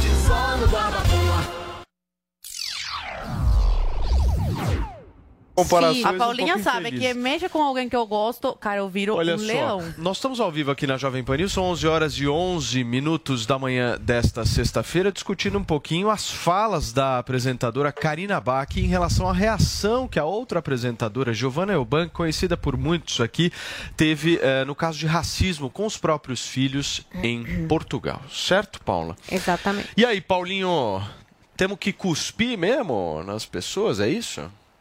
Eu só vou reiterar que é suposto caso de racismo. Nós temos o depoimento da pessoa e não temos avanços, né, nenhuma investigação nesse sentido, nenhuma concretização. Então, como eu eh, tenho por dever ter desconfiança a respeito de casos, principalmente casos quando são relatados por militantes, eu tenho, eh, eu vou continuar chamando de suposto caso de racismo até que seja confirmado. Caso eh, Mas, tenha Paulinho, como é que confirma um caso desse na tua avaliação? Só para entender. Investigação, né? Investigação. É, Sim. Eu, eu, eu, por exemplo, fiz uma thread longa no meu Twitter a esse respeito, desfazendo vários mitos que haviam sido. Por exemplo, que a mulher havia sido presa por racismo, que não é verdade, é, que as testemunhas haviam confirmado. Eu não quero entrar nesse mérito porque é o seguinte, às vezes pode, e eu explicito isso na minha, na minha thread no, no Twitter. É, eu não estou eu não, eu não dizendo que não aconteceu. Eu só estou dizendo que antes de eu firma, afirmar a opinião e cair é, possivelmente num conto da mídia, eu vou me reservar a chamar de suposto caso de racismo. E caso se confirme, eu vou ter o maior prazer. Agora, vou tratar o, o caso como caso ele, ele tenha de fato acontecido. Em tese, uma situação como essa, onde os filhos de alguém, de qualquer pessoa, sofram racismo, eu acho cuspir ruim, porque, pô, cuspir, né? Que coisa, é meio, é meio nojento. Agora, le- levar as coisas às vias de fato, não vejo problema nenhum. Eu falei isso aqui uma vez, que eh, certas ofensas mereciam um soco na cara, sim. E aí ficou, veio o pessoal da esquerda e, não, meu Deus, não pode, você está falando violência. Teve até um, um babaquara aí, eh, jornalista, que falou: olha, tem um jornalista na Jovem Pan defendendo soco na cara das pessoas, não, deturpando o que eu estava dizendo. Diz que certas ofensas merecem um soco na cara. Aí aconte... o pessoal de esquerda criticou. Aí aconteceu o caso da Giovanna Eubank, e ela falou, pô, eu queria ter dado um soco na cara, né? Ou alguma coisa do tipo. E aí todo mundo falou, não, é mesmo, ela tem razão. E eu, você vê que a posição das pessoas só tem a ver com a questão ideológica, mas no final das contas, todos nós, todos nós, Karina Bach sinalizando virtude como ela quiser, é, todos nós, no final das contas, vamos reagir fisicamente, com violência, a certas injúrias. Vamos, vamos reagir. Isso faz parte da natureza humana e a pessoa, isso, e tem um componente positivo, porque a pessoa precisa ter consideração de que certas coisas que ela disser poderão ser respondidas com um soco na cara. Então não diga. Não diga. Não diga porque você pode receber um soco na cara se disser determinadas coisas. E eu não consigo imaginar um caso que mereça mais um soco na cara do que alguém praticar racismo contra o- o- meus filhos, minhas filhas. ou- Maltratar ou- um filho, né? filho de alguém maltratar uma criança. Sim, é. Se tem algo que merece um soco na cara, é isso. Então, acho que é um exemplo ah, do que eu estava dizendo. E, e- eu acho que eu continuo achando que eu tenho razão. Certas coisas merecem uma bela. Meu avô Fala, chamava de bolacha na cara. Olha, Não, Peraí, posso Guga, só peraí, trazer só um um ponto. Eu acho que você reconhecer a humanidade e entender o comportamento de uma mãe que reaja com violência a um episódio grotesco como o de racismo é uma coisa. E você fazer uma crítica ao uso da violência para se resolver problemas é uma outra coisa que podem conviver. Eu acho que o problema da Karina aí na fala dela é que ela mistura isso, dissolve um episódio que é muito grotesco, como se fosse isso, uma olhada, uma qualquer coisa do dia. É. E, por exemplo, até no episódio do Will Smith, que não tem nada a ver com racismo, né? Tem a ver ali com uma ofensa em relação à mulher, um histórico que ele tinha com o Chris Rock. É, ele partiu para agressão. Até muita gente concordou com o Will Smith, achou que o cara pediu, né? Por ter feito aquela brincadeira com a doença da, da esposa, achou que foi uma agressão aquilo ali. É, mas o próprio Will Smith, por exemplo, entende que ele agrediu foi o ato que ele pôde fazer na hora, foi o que ele conseguiu fazer com aquela emoção, mas ele também reconhece que talvez não tenha sido a melhor das atitudes. Eu acho que a, a Giovana, por exemplo, não entende. Ela acha que foi a atitude que ela podia ter e é o que ela tinha que fazer mesmo. E tem várias pessoas que acham que nessa situação, como a Zoe, é um reflexo da humanidade e é o que deveria Ô, ter Paulinha, sido mas feito a mesmo. Giovana não agrediu fisicamente. Sim, ela bateu na, na mulher. Ela admite que bateu e cuspiu na, na, na agressora ali, né? enfim, que fez ali, a- falou dos filhos dela, como, né, voltem pra África, enfim, aquelas coisas que essa mulher falou. Então, assim, o que eu acho que se a Karina tivesse dito, entendo completamente, mas fico imaginando se não teria uma outra forma, como poderia, sei lá, uma denúncia melhor, uma fotografia pra essa mulher ser punida com a lei. Só que assim, a gente é humano, né? Sim. E a gente faz o que a gente Pois consegue é. fazer na hora. Só passando pela né? A gente faz o que a gente saber. consegue fazer. O Will Smith fez o que ele conseguia fazer. Depois ele pediu desculpas. Ele acha que não foi a melhor opção. Agora, pensando bem, né? Mas na hora, realmente, as pessoas fazem o que elas acham que elas conseguem e devem fazer. E com filho, realmente. É um lugar complicado Criança, ali. né? Criança é um lugar complicado. E racismo, gente, é uma coisa muito abjeta. E o pior, o Paulo trouxe um ponto aqui que é interessante. Muito provavelmente nada vai acontecer com essa mulher, porque é bem difícil, se você não tem a imagem, de você comprovar toda essa história. Né? Ele está dizendo aqui que ele fez essa thread, que as pessoas não comprovaram, mas sei lá, a informação que foi passada é de que várias pessoas no lugar comprovaram que essa mulher passou ali, né? Falso. Fazendo esses, essas agressões. Então, assim, que se é ela não tem esse vídeo para mostrar pro Paulo e pro mundo, Não tem como. Não, a- o falso são as testemunhas. essa mulher não, é não vai falso, acontecer é nada falso. com ela. Peraí, E, mas, gente, e se peraí. esse episódio aconteceu de fato, essa mulher não vai ser peraí, punida. Peraí, peraí. Testemunho é um elemento da investigação. É um elemento de se estar lá presente no local e também ouviu Mas junto com outras testemunha 10 confirmando. pessoas. Tem Paulo, se eu tô testemunha, aqui, eu tô testemunhando o que acontece Não nesse tem. estúdio. Se acontece uma coisa com o Paulo e eu venho um policial aqui e me pergunta Não, o que, que aconteceu com coisa? o Paulo e eu conto, isso não vale nada? Ô, Paulinha, quando o Paulo Figueiredo Não trouxe aqui que ela não foi levada para delegacia por causa por conta de racismo, é verdade isso, mas é por conta que na legislação Não portuguesa existe, não né, existe. é por isso que ela não foi levada por racismo. É somente por Não, isso. ou- não é que não, houve. Não é que ela não foi. Exato. Não, não, não. Não, é porque a legislação portuguesa é falha nesse sentido, entendeu? que ela E tenha não cometido existe o crime. Esse é o ponto. gente, olha, vamos lá. Injúria em Portugal não é crime. Injúria em Portugal não está associado como crime. E, é- e, no caso ela teria cometido uma injúria, porque ela teria ofendido uma pessoa pela cor da pessoa. Isso é injúria, e o que lá, enfim, é muito frouxo na lei de Portugal. Isso provavelmente ajudou essa moça sim. Sobre ter sido ou não racismo, gente, tem sim testemunhas que foram ouvidas pela televisão, inclusive, dá para ver essas, dá para ver as testemunhas falando no microfone. o que ouviram. Tem o casal, o Bruno e a Giovana, que ouviram também, além do relato do filho, eles ouviram também ofensas racistas. Tem, portanto, testemunhas e, e- e o casal, e tem o próprio presidente de Portugal, que fez um comentário dizendo que sim, que foi racismo, mas que isso não é comum em Portugal. O presidente de Portugal não pode estar tão desinformado a ponto de cometer um erro desse. Eu acredito que o presidente de Portugal saiba do que está falando. Então, para mim, está meio óbvio que aconteceu sim uma cena de raci... um, um- um caso de racismo, de injúria racial. É, a reação dela foi uma reação meio virulenta, porque o nosso instinto é esse. E as leis estão aí exatamente para frear o nosso instinto. É normal você querer proteger o seu filho quando é ofendido, de- às vezes de maneira até violenta, mas a gente tem a lei. Se a gente passar do ponto, se você for lá e bater, e matar, e bancar o justiceiro, você vai ser também processado. Então a gente tem que ir até o limite da lei. A gente não deve passar, transgredir a lei, por mais que o nosso instinto seja, às vezes, de querer resolver de maneira mais árdua, mais violenta. Mas a lei está aí exatamente para controlar nossos ímpetos. Então, que se controle. A melhor maneira é você ir lá, é você é, é, chamar a polícia, é você fazer, é, enfim, é, você fazer com que essa pessoa responda por isso penalmente. E, claro, gritar na cara, xingar, se quiser, faça. Só não pode passar do que o que a lei, do que o que a lei é, permite. Não É, pode no caso, se ela machucar a partir pessoa. para agressão física, é um cenário diferente do que Então, você assim, xingar uma pessoa, enfim, do que você... Mas, mas a, a- a- a agressão física, pelo que eu vi, foi um empurrãozinho, né? Nada que possa ensejar um, um processo É, mas contra aí não ela. dá que ela gente saber mesmo. Guga, não dá pra saber pra a dimensão, certeza, é. de fato. A gente não sabe se ela será ou não, pelo que eu tenho lido, ela não está sendo processada É, por não vai agressão. né? Então ela não fez nada que pelo menos possa, pelo, pelo que está acontecendo até agora, gerar um processo contra ela.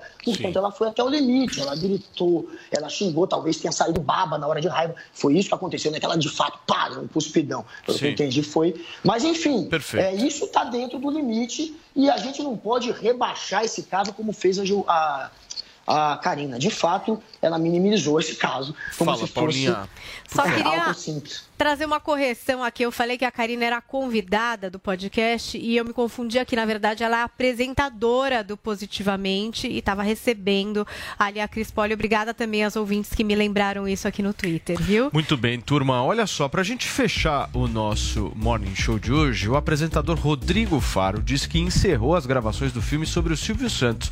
E a história tem um filme aqui com a Jovem Pan, né, Paulinha? Uma ligação, Sim. certo? Gente, a gente vai relembrar isso hoje. Eu não sei se vocês estão acompanhando aí a rotina do apresentador Rodrigo Faro, mas quem tem assistido aos stories, visualizado os posts do Faro, tem visto também um pouco dos bastidores de uma produção chamada O Sequestro, na qual ele vai interpretar o Silvio Santos. Inclusive tem uma caracterização, demora três horas para fazer e tal. Bom, pois as filmagens do longa terminaram depois de 40 dias de trabalho intenso aí pro Faro, ele que se dividiu entre o Hora do Faro e o Canta Comigo na Record e as gravações do filme, que trata exatamente desse crime que aconteceu em agosto de 2001, em que, num primeiro momento, a Patrícia Bravanel, filha do Silvio Santos, é sequestrada, fica uma semana com esses sequestradores, depois ela é solta mediante apagamento de resgate, e num segundo momento, o Silvio Santos e a filha né, foram feitos reféns em sua própria casa pelo sequestrador, o Fernando Dutra Pinto. E, bom, a estreia do Longa está prevista para o próximo ano e eu tô super curiosa, porque nesse episódio a gente tem uma passagem em que no dia seguinte ao sequestro, o Silvio Santos ligou aqui na PAN para defender o então governador Geraldo Alckmin por ter ido ao local do sequestro, que era uma das demandas aí do sequestrador. Vamos relembrar? um, um telefonema de Silvio Santos. Bom dia, Silvio Santos. Quem tá falando? É José Val. Oi, José Paulo. Eu tava vindo pra cá de autocarro, de carro, Oi. pro SBT. E tava ouvindo seu comentário com relação ao governador. Não. Eu posso garantir a você que se o governador não fosse ontem até a minha casa, eu tenho certeza, não é um palpite. Eu poderia morrer, o Fernando certamente morreria e mataria três ou quatro eh, policiais que lá estavam. O, o- o Fernando, ele não queria de forma alguma ir preso. Ele nunca esteve numa prisão. Ele foi lá, conversou comigo, disse que ele tinha uma possibilidade em 100 de entrar na minha casa, mas que era a única forma que ele encontrava para não matar e para não morrer. Desde a primeira carta que ele enviou para mim, ele disse que ele não seria preso, que ele ou mataria ou morreria.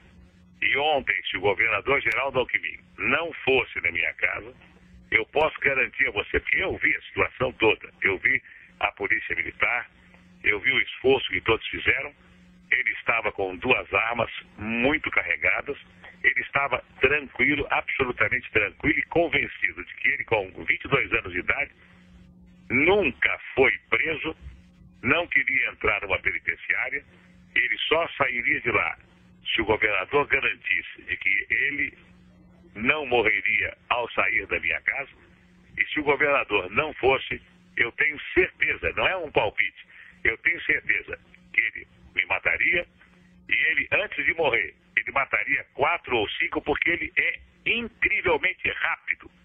Ele tem uma inteligência fora do comum. É só isso que eu queria dizer a você. Tá aí, então, você imagina o que é que não foi aqui para um operador na central de áudio receber uma ligação do Silvio Santos e a decisão de colocar no ar, né? Porque o Silvio é uma pessoa que muita gente imita. E aí ficou é, numa situação de falar: Paulinha. será que foi? Foi o Glauco, que inclusive é nosso mesmo, operador é. agora aqui Exatamente. do programa, que recebeu essa ligação e colocou o Silvio no ar. E ele trouxe aí essa versão da história. É, e eu tô louca até pra ver esse filme, pra ver se vai ter esse episódio. Eu quero ver essa ligação também no cinema. E aí, o que, que vocês acharam? Um comentário rápido, Guga. Começa você. Olha, é, eu achei curioso que a caracterização do Rodrigo Faro, eu achei ele muito mais parecido com o Alckmin do que com o Silvio. Ele tá a cara do Alckmin, tá meio carequinha assim, meio estilo Alckmin. E o narizinho. Eu achei a cara do Geraldo Alckmin. Quando precisarem fazer um filme sobre a vida de Não Geraldo é, Alckmin, olha o tamanho do topete. Não, não. Tira o topete. Não é porque tem uma foto sem o topete. Tem uma foto sem o topete. E tá, que tá mais calvo à frente. Ali, é, é, vocês usaram antes. Uma outra Teve foto muita dele. gente que reclamou Tá, teve. dessa, Aí, ó, dessa caracterização, falando que Ah, ficou isso, ruim, isso né? É, isso é Alckmin. Isso É, mas a gente Esse tá é vendo uma foto, né? É. Às vezes na fotografia do filme tenha parece, não. ficado mais, enfim, verossímil, né? Mas muita gente mesmo dizendo que não deu muito certo não essa caracterização. O que, que você achou dela, Paulinho? Você gostou? Ficou parecido? Não, eu vou falar sobre outro assunto ainda. É, precisa ser desmistificado que o presidente de Portugal é, disse que houve o caso da Giovanni Eubank, que houve o caso racismo. A notícia do, do site, do, do, do público, diz explicitamente Paulinho. a nota presidencial. Desculpa, Paulo, agora eu tô falando. Não, eu A sei, meu querido. Não, não, presidencial só, só, só um ponto. Não, não, não, só um ponto, só um ponto, só um ponto aqui. Todo mundo aqui tem a oportunidade de falar. Aí quando. É que vocês precisam entender aqui é o seguinte: aqui tem ordem, entendeu? Nós estamos aqui falando de um assunto específico. Eu não vou Tá, permitir vou vocês falar falarem isso. assunto. Você vai falar disso Então, na então semana então que vem. termina o programa não, não, não, me desculpe. Não dá pra gente fazer assim. Não dá. Não, não. Vou- eu- Vocês sabem, eu sou muito Você não é respeitoso dono do todo programa, mundo. Paulo Matias. Não sou Você não é dono, dono pelo programa. contrário, Eu querido. Aqui a gente eu- tem uma missão Aqui, dificílima não, de eu tentar eu equacionar todo mundo, Paulinho. Eu Não, só não negativo, posso Paulo. aqui. Nós estamos falando aqui de Rodrigo Faro. Em respeito à Mas nossa eu não quero audiência. falar de Rodrigo se a Faro. gente, eu sei, mas a pauta é essa, Eu querido. falo sobre a que eu pauta quiser, é querido. essa, infelizmente a pauta Paulo é essa. querido, amo não é, você não é fala. Não, querido, é eu te mas adoro, eu você sabe disso. Eu te adoro. Só que não você dá pra gente trazer uma pauta dessa assim, Não, mas entendeu? eu entendi, mas eu não tive dá. Oportunidade de Em de respeito à nossa assunto. audiência, você sempre, Em quando toda vez, Eu toda vez que você pede pra falar, você sabe que eu sou um cara maleável nesse sentido. Negativo. E Negativo, você sabe, você sabe muito bem que eu deixo você falar, o Guga falar, a Zoe falar, mas não necessariamente é na hora que vocês querem. Não, vocês precisam compreender sempre, isso. não. Paulinha, vai pros tweets, por Meu favor. querido, não dá. um Desculpa, turma. Assim não dá. Por favor, vai pros tweets. Vamos então conferir aqui um tweet que traz aí os embalos do nosso Morning Show com uma versão aí de Grease, mas temos como protagonistas ah, vocês não pegaram a foto, gente. O Paulo Figueiredo e a Zoe Martins estavam ali maravilhosos numa cena de Grease, num pôster de Grease. Paulinha, vamos pedir voto no Prêmio Best? Vamos pedir votos de vocês no Prêmio Best, porque aqui vocês sabem, a gente conversa sobre tudo, tem opiniões divergentes e a gente está concorrendo como veículo de opinião. Então, por favor, use aqui o nosso QR Code. Você que está assistindo por imagens, entre na página do IBEST e vote no nosso Morning Show que a gente quer ganhar esse prêmio sim, viu? E escuta, e tem novidade por aqui, hein? A partir de segunda-feira, inclusive, a gente está terminando agora o programa, são 11 horas e 28 minutos, mas a partir de segunda-feira a gente fica até meio-dia, certo? Até o meio-dia, vamos almoçar Vocês juntos aqui nesse Morning Show, gente. Que delícia. Vamos almoçar juntos. Vou pegar o telefone e ligar para Paulinho Figueiredo. Resolve essa treta. treta? Resolve em casa, né? Pra segunda a gente voltar felizes, Exatamente. animados pra uma nova semana, Certo, né, Zoe? Guga Noblar também Bora. já tá out, diretamente de Brasília. A gente vai fazer o seguinte, turma, curtir o final de semana. Na segunda-feira a gente tá de volta. Muitíssimo obrigado pela audiência, pela companhia de cada um de vocês. Esse programa só existe por conta de cada um que tá aí do outro lado da telinha acompanhando a gente. A partir de segunda até o meio-dia. Não esqueçam. Tchau.